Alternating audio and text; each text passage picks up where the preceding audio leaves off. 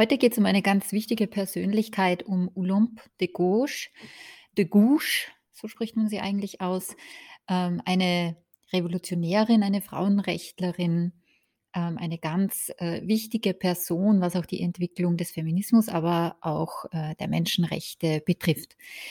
Die Zeit, in der sie lebt, ist die Zeit der Französischen Revolution und daher ein paar Worte zu den Hintergründen dieser Zeit des Endes des 18. Jahrhunderts, äh, denn auch äh, de Gouche äh, gehört hier tendenziell zumindest einer bestimmten, einem bestimmten Lager an und zwar den Girondisten.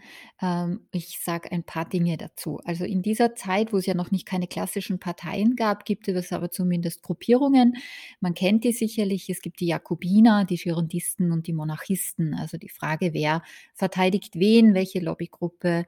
Ähm, die Jakobiner eine radikale politische Gruppierung, die für eine Republik und die Abschaffung der Monarchie eintritt.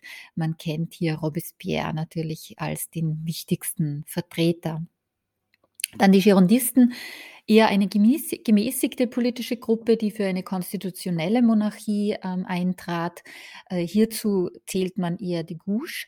Äh, sie vertraten föderalistische Ideen und wollten die Macht zwischen den verschiedenen Regionen Frankreichs teilen.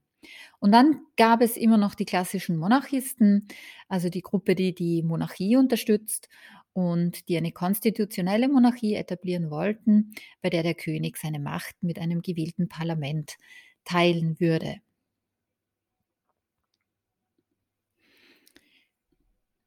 Ähm, nun kommt es in dieser Zeit eben äh, nach der Revolution 1789 auch zur Erklärung der Menschen- und der Bürgerrechte.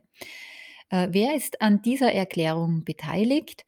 Es sind mehrere Personen und, und Fraktionen sozusagen daran beteiligt, federführend zum Beispiel Marquis de Lafayette, ein französischer Aristokrat und General, der auch während der amerikanischen Unabhängigkeitskrieges eine bedeutende Rolle spielt.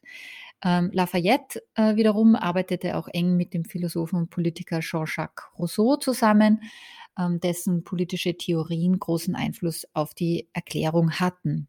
Das ist für die Gouche auch deshalb wichtig, weil sie einerseits sozusagen Fan von Jean-Jacques Rousseau war, aber natürlich dessen misogyne Haltung abgelehnt hat und man merkt dann in ihrer Umarbeitung der Erklärung der Menschen- und Bürgerrechte, eben äh, zu den Rechten der Frau, ähm, dass es hier Anlehnungen an Rousseau gibt.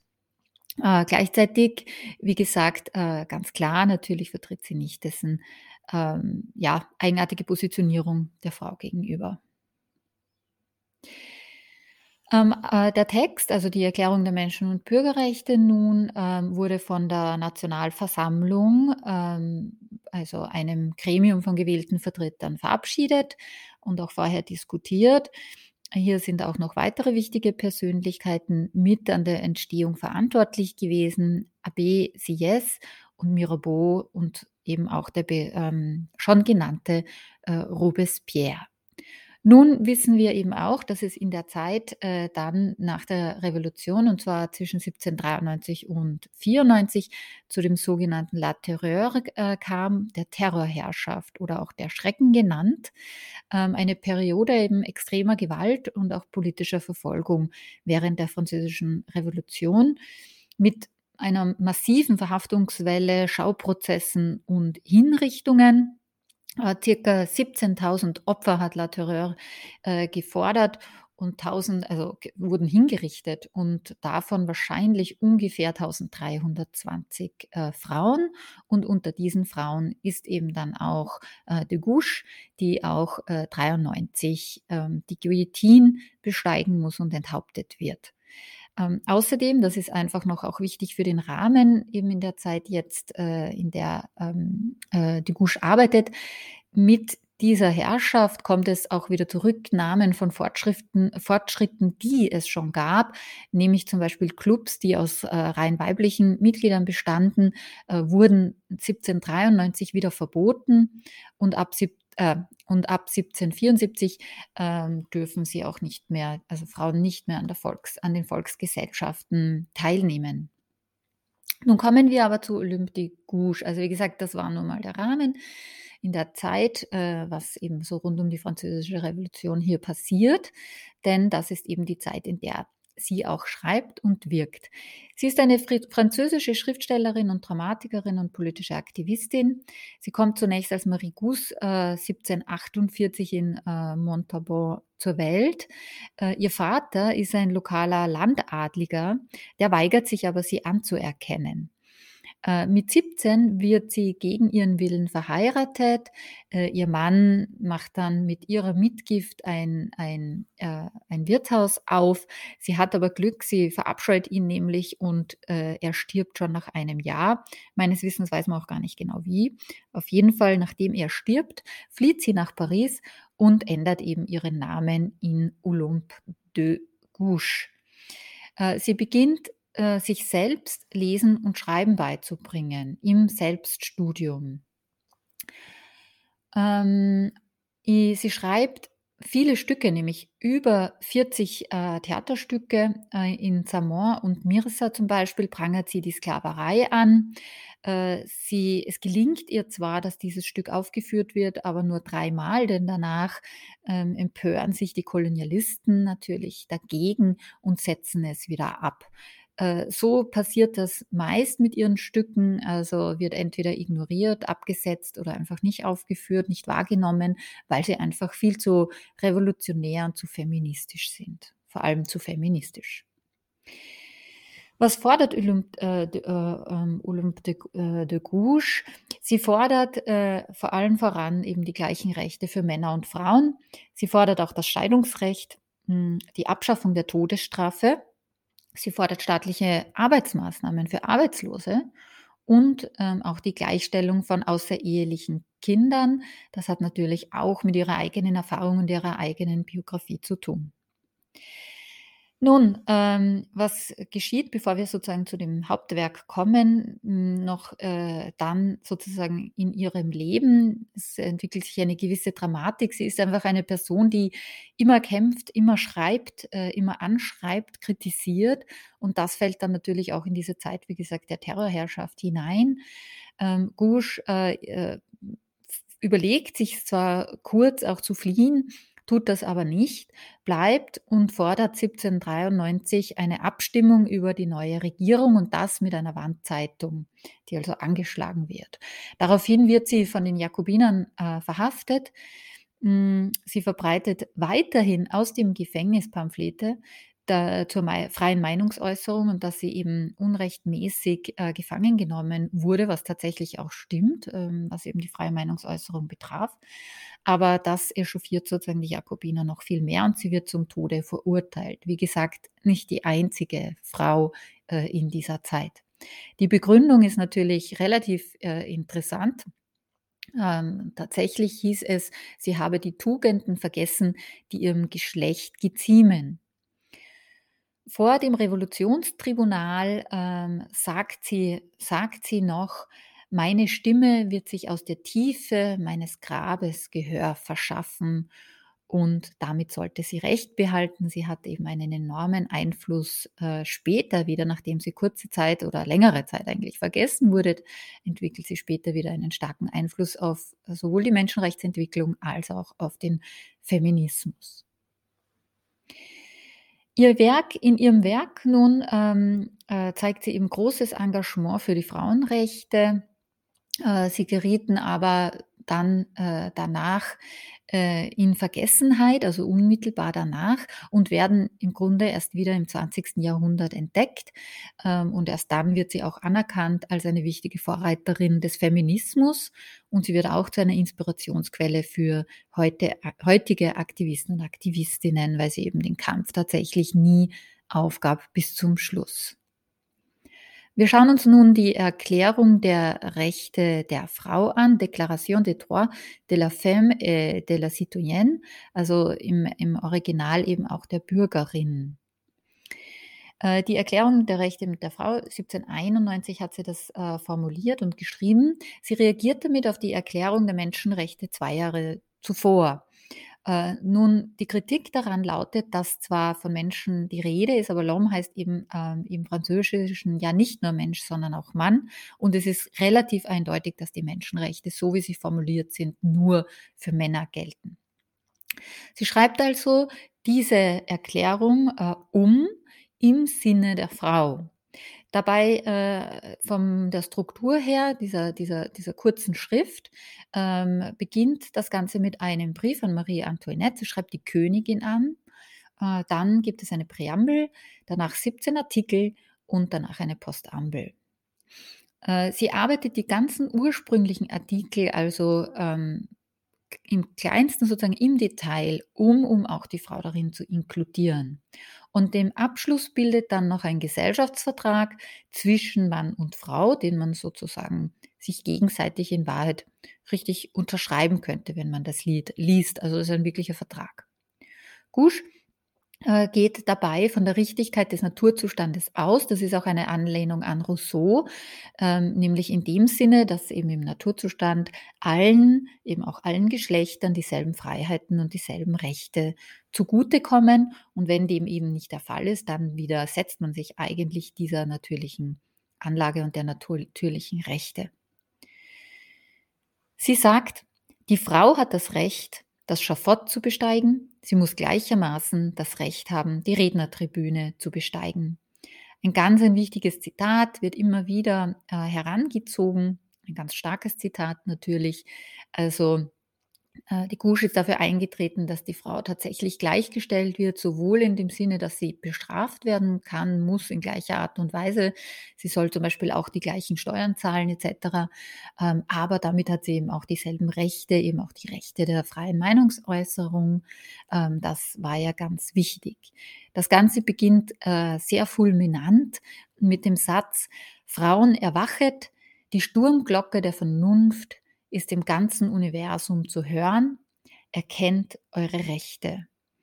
Und ähm, es ist wirklich spannend und sehr, sehr empfehlenswert, äh, die, die, wie gesagt, diesen kurzen Text zu lesen, denn ähm, sie geht auf sehr viele verschiedene Notwendigkeiten ein für die Frauen, ähm, die Rechte eben neu zu denken und zu gestalten.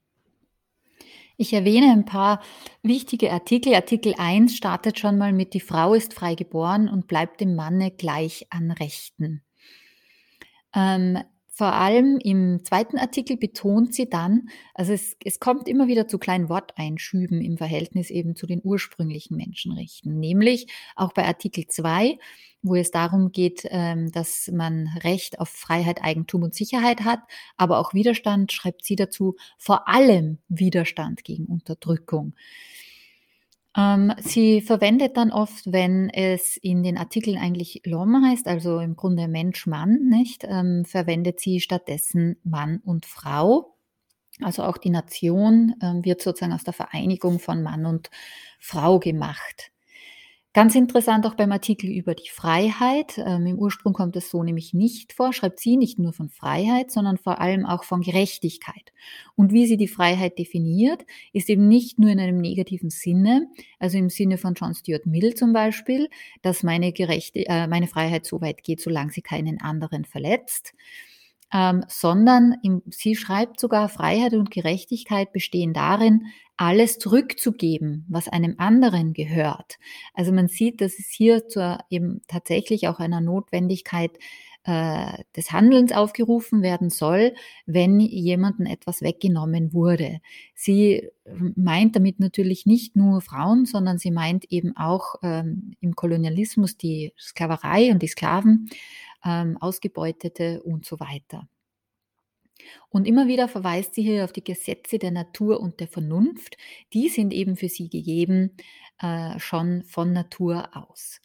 Äh, wie gesagt, diese Gesetze der Natur und der Vernunft verbieten für sie alle Handlungen, die der Gesellschaft schaden. Auch hier eine Anlehnung an Jean-Jacques Rousseau und an diese Naturrechtsvorstellungen. Auch das, äh, als sie schreibt in Artikel 6, das Gesetz muss der Ausdruck des Gemeinwillens sein, auch hier eine Anlehnung an äh, Rousseau. Und, aber auch bei ihr ganz wichtig, wieder, wieder betont sie, auch die Bürgerinnen müssen an der Bildung dieses Gemeinwillens mitwirken können. Das heißt, es müssen auch öffentliche Ämter etc. Ähm, zugänglich sein, natürlich auch für Frauen. In Artikel 7, ganz interessant, betont sie aber, dass keine Frau Sonderrechte hat. Also sie müssen vom Gesetz gleich behandelt werden, also in jeder Hinsicht. Artikel 8 sagt eben auch, Frauen sollen äh, die gleiche Strafe, äh, gegen sie sollen die gleiche Strafe verhängt werden.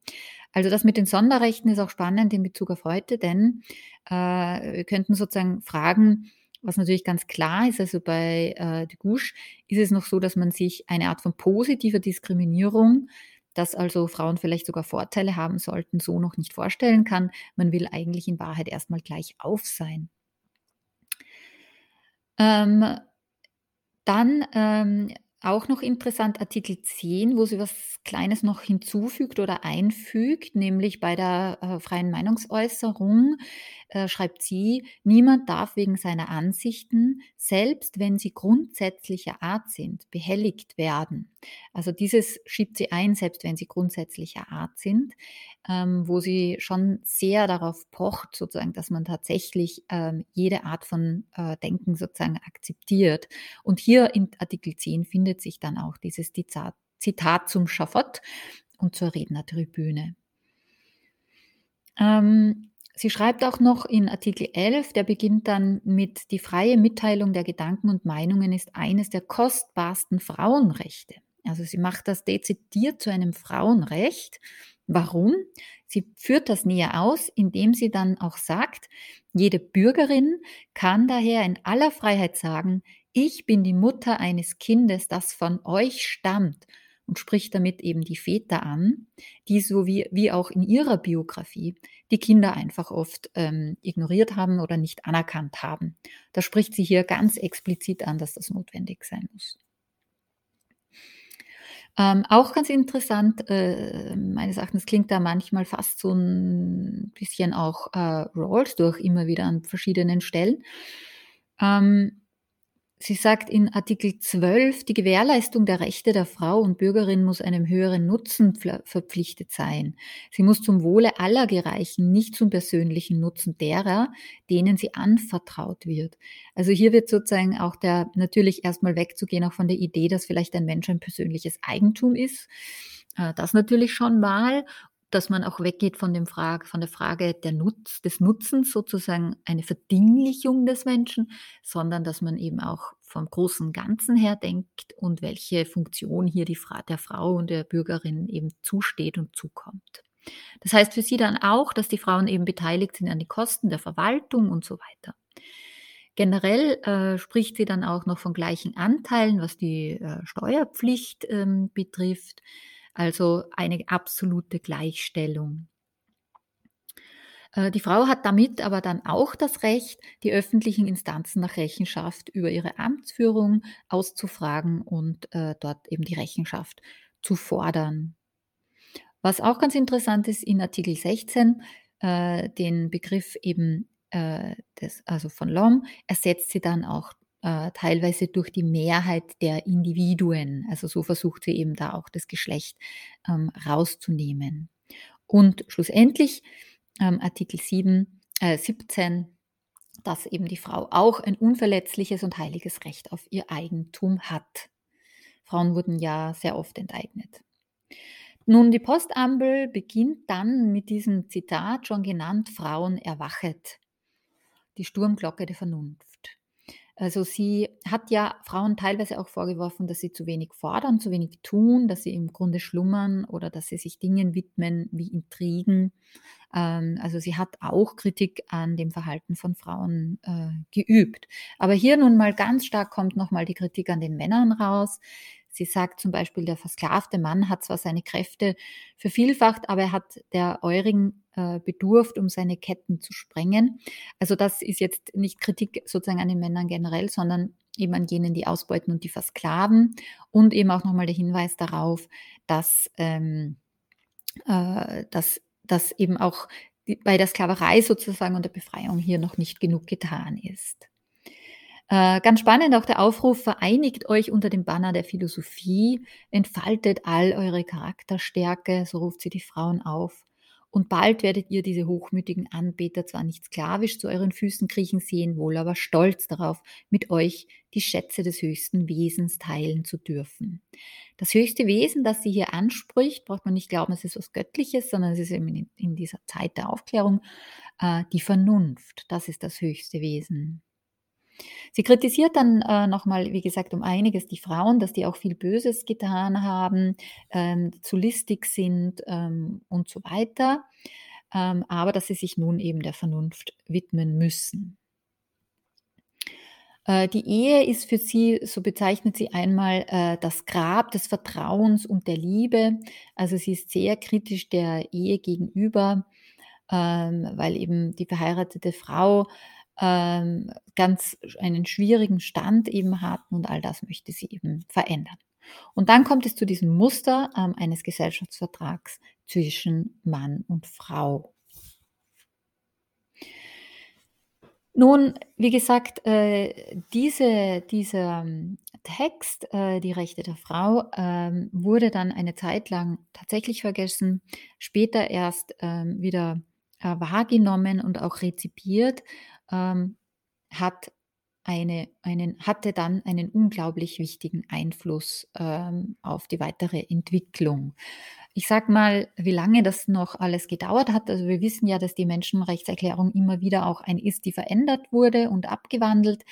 Ähm, 1948 kommt es zur allgemeinen Erklärung der Menschenrechte, verabschiedet von den Vereinten Nationen. Hier werden 30 grundlegende Menschenrechte und Freiheiten festgelegt.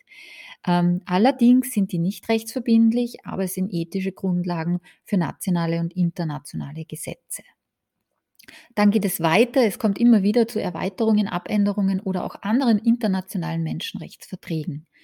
Zum Beispiel der Internationale Pakt über bürgerliche und politische Rechte 66 der Internationale Pakt über wirtschaftliche, soziale und kulturelle Rechte auch 66 und erst 1979 das Übereinkommen zur Beseitigung jeder Form von Diskriminierung der Frau. Wir wissen, das hat ewig gedauert und Frauen zum Beispiel in der Schweiz konnten auch bis dahin äh, teilweise nicht wählen. Ähm, es kommt später auch zu weiteren Ergänzungen zum Übereinkommen über die Rechte des Kindes 1989 und auch äh, 89 zur äh, Minderheiten, einer Bestimmung zu Minderheiten und indigenen Völkern, eine Konvention mit den Rechten auf Land, Kultur, Sprache und Selbstbestimmung. Die Menschenrechte werden natürlich immer weiter, müssen auch, äh, um lebendig zu bleiben und angepasst zu bleiben, immer wieder neu verhandelt und bearbeitet werden.